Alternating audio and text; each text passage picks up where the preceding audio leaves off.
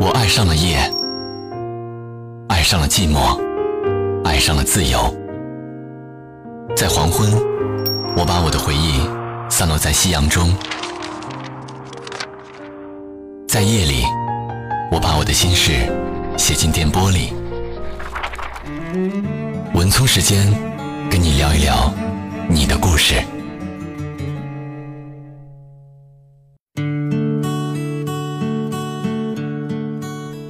晚上好，听众朋友，欢迎收听文聪时间，我是您的朋友文聪，欢迎大家每晚九点来这里聊生活，讲自己的故事。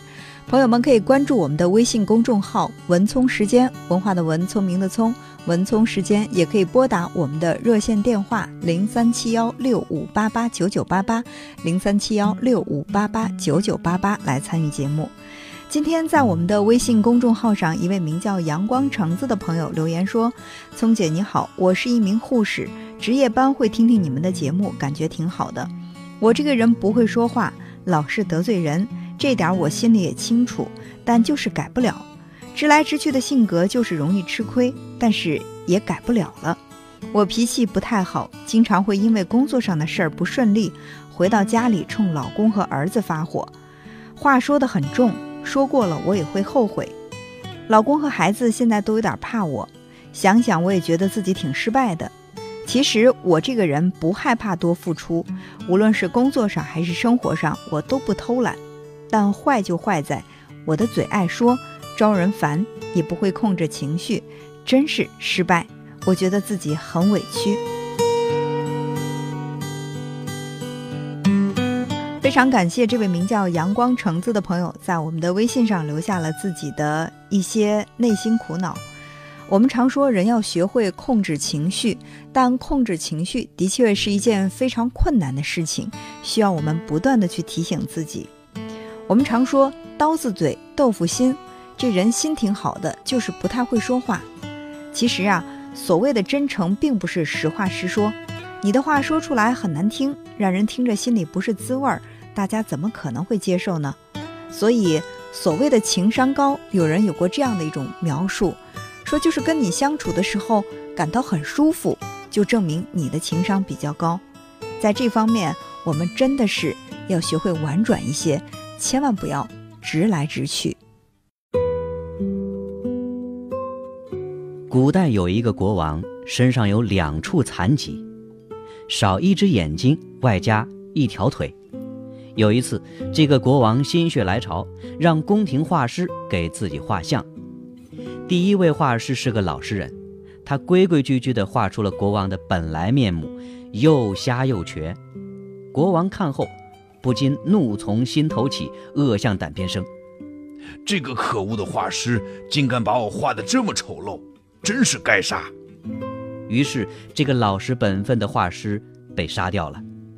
国王仍不甘心。便又找了第二个画师来给他画像。这个画师知道了前面那个同行的悲惨结局，再也不敢照实描绘国王的缺陷。他在画布上画了一个双眼明亮、两腿矫健的国王，心想这下国王该满意了吧？不曾想，国王一见画像大发雷霆，骂道：“你这个该死的东西，这难道还是我吗？”结果，第二个画师也没有逃出被杀害的命运。这下，国王的画师们谁都不敢再给国王画像了。没想到，有个小画工自告奋勇的要给国王画像，这下可把画师们着实吓了一跳。小画工画呀画呀，终于把国王的肖像完成了。国王一见到画像，紧绷的脸变得柔和起来。最后，他笑了，直夸小画工聪明。原来，这个机灵的小画工既没有像第一个画师那样把国王的缺陷完全表现在画布上，也没有像第二个画师那样不顾实际妄加图彩。机灵的小画工画的国王是这样的：侧身骑在马上，残缺的那条腿隐在马鞍的后面，双手举着猎枪。眯着一只眼在瞄准，而这一只眼正是那只瞎眼。这样一安排，画面上则是一个英姿勃发、骑马打猎的国王，看不出任何缺陷。可是谁也不能说他像第二个画师那样改变了国王的本来面目。那个挑剔的丑陋国王这次也毫不吝啬地奖励了那个小画工。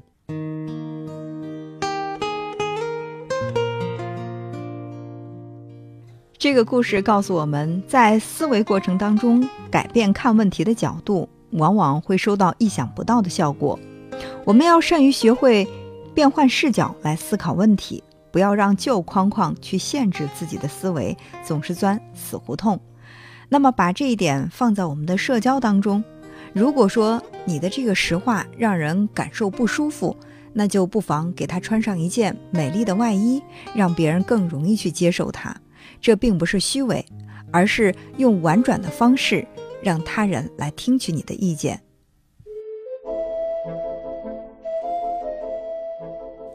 有一段时间，弟子感到活得很痛苦，甚是烦恼。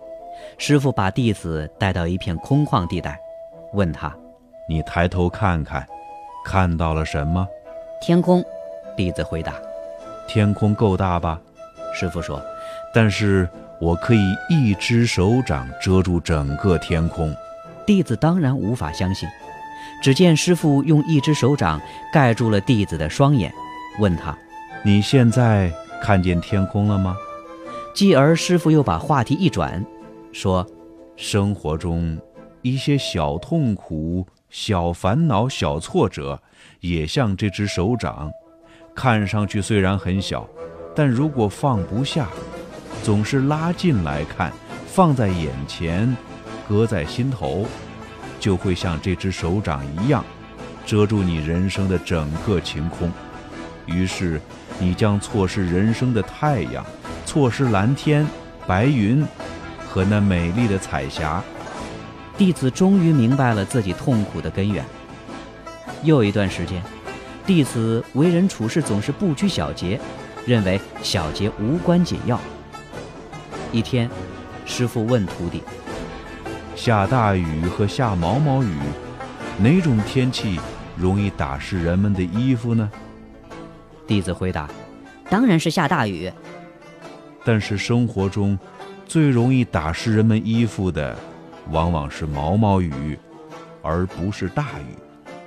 师傅说：“弟子感到很不解。”大雨雨量那么大，毛毛雨雨量小，容易打湿衣服的，怎么会是毛毛雨呢？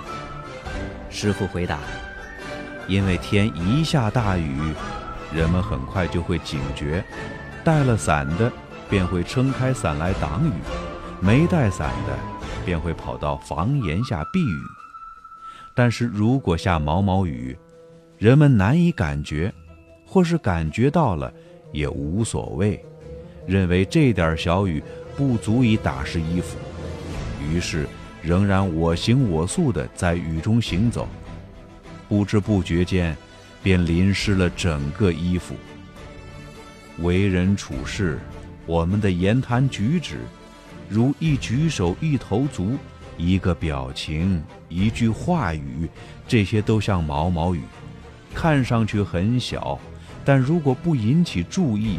不引起警觉，就会在有意无意间打湿别人的衣服，伤害到别人，同时也会因此打湿自己的人生，使自己的人生蒙受灾难和损失。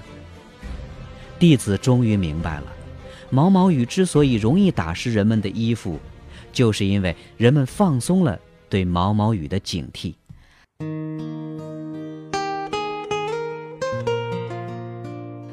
也许我们都会有这样的一种错觉：只有我们犯了很严重的错误，才有可能给他人带来伤害。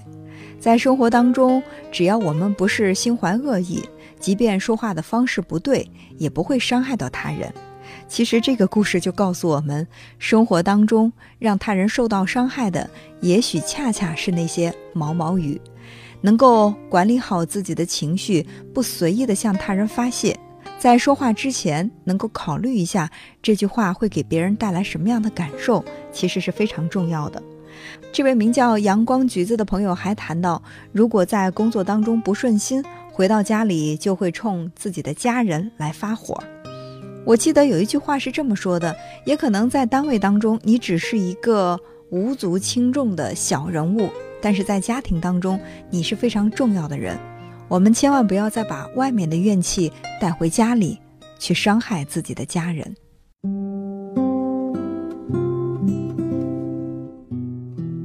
教授站在讲台上，他拿起一盒鹅卵石倒出来放到桌面上，然后拿起一只瓦罐打开。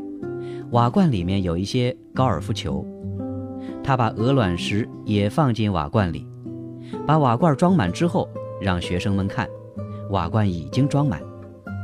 教授又拿起旁边放着的一个方框盒子，把里面的沙子倒入瓦罐，沙子填补了瓦罐的空间。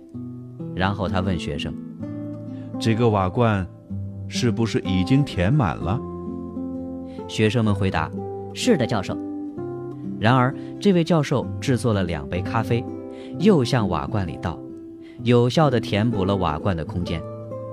教授说：“现在我告诉你们，这个罐子代表你的生活，高尔夫球是很重要的，这代表你的孩子、你的健康、你的朋友和你最喜欢的东西。如果你受到严重损失，只要它们依然存在，你的生活依然会是圆满的。”而这些鹅卵石代表其他的事情，比如你喜欢的工作、你的房子和你的车子；而沙子代表一切小的事情或者小的东西。如果你的罐子里只装满了沙子，那么还有没有空间让鹅卵石和高尔夫球成为你生活的一部分呢？如果你把所有的时间和精力，都放在那些像沙子一样小的东西，或者是小的事情上，那么你的生活就不会幸福。重要的是，你的幸福，你要关心照顾好你的孩子，也要找出时间和你的伴侣出去吃饭，你还要找出时间来清洁卫生和做家务。当然，高尔夫球是第一位的，代表你的爱人和孩子。设定好优先顺序，其余的只是沙子。这时，一名学生举起了手，并询问：“咖啡代表什么？”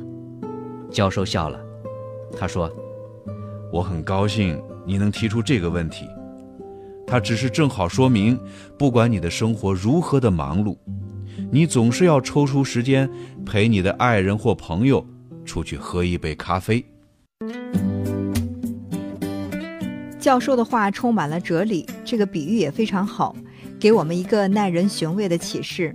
无论你的工作有多么忙，无论你在工作当中被多少千头万绪的琐事所缠绕，都不要忘记你的亲人是第一位的，他们的快乐和健康才是最重要的。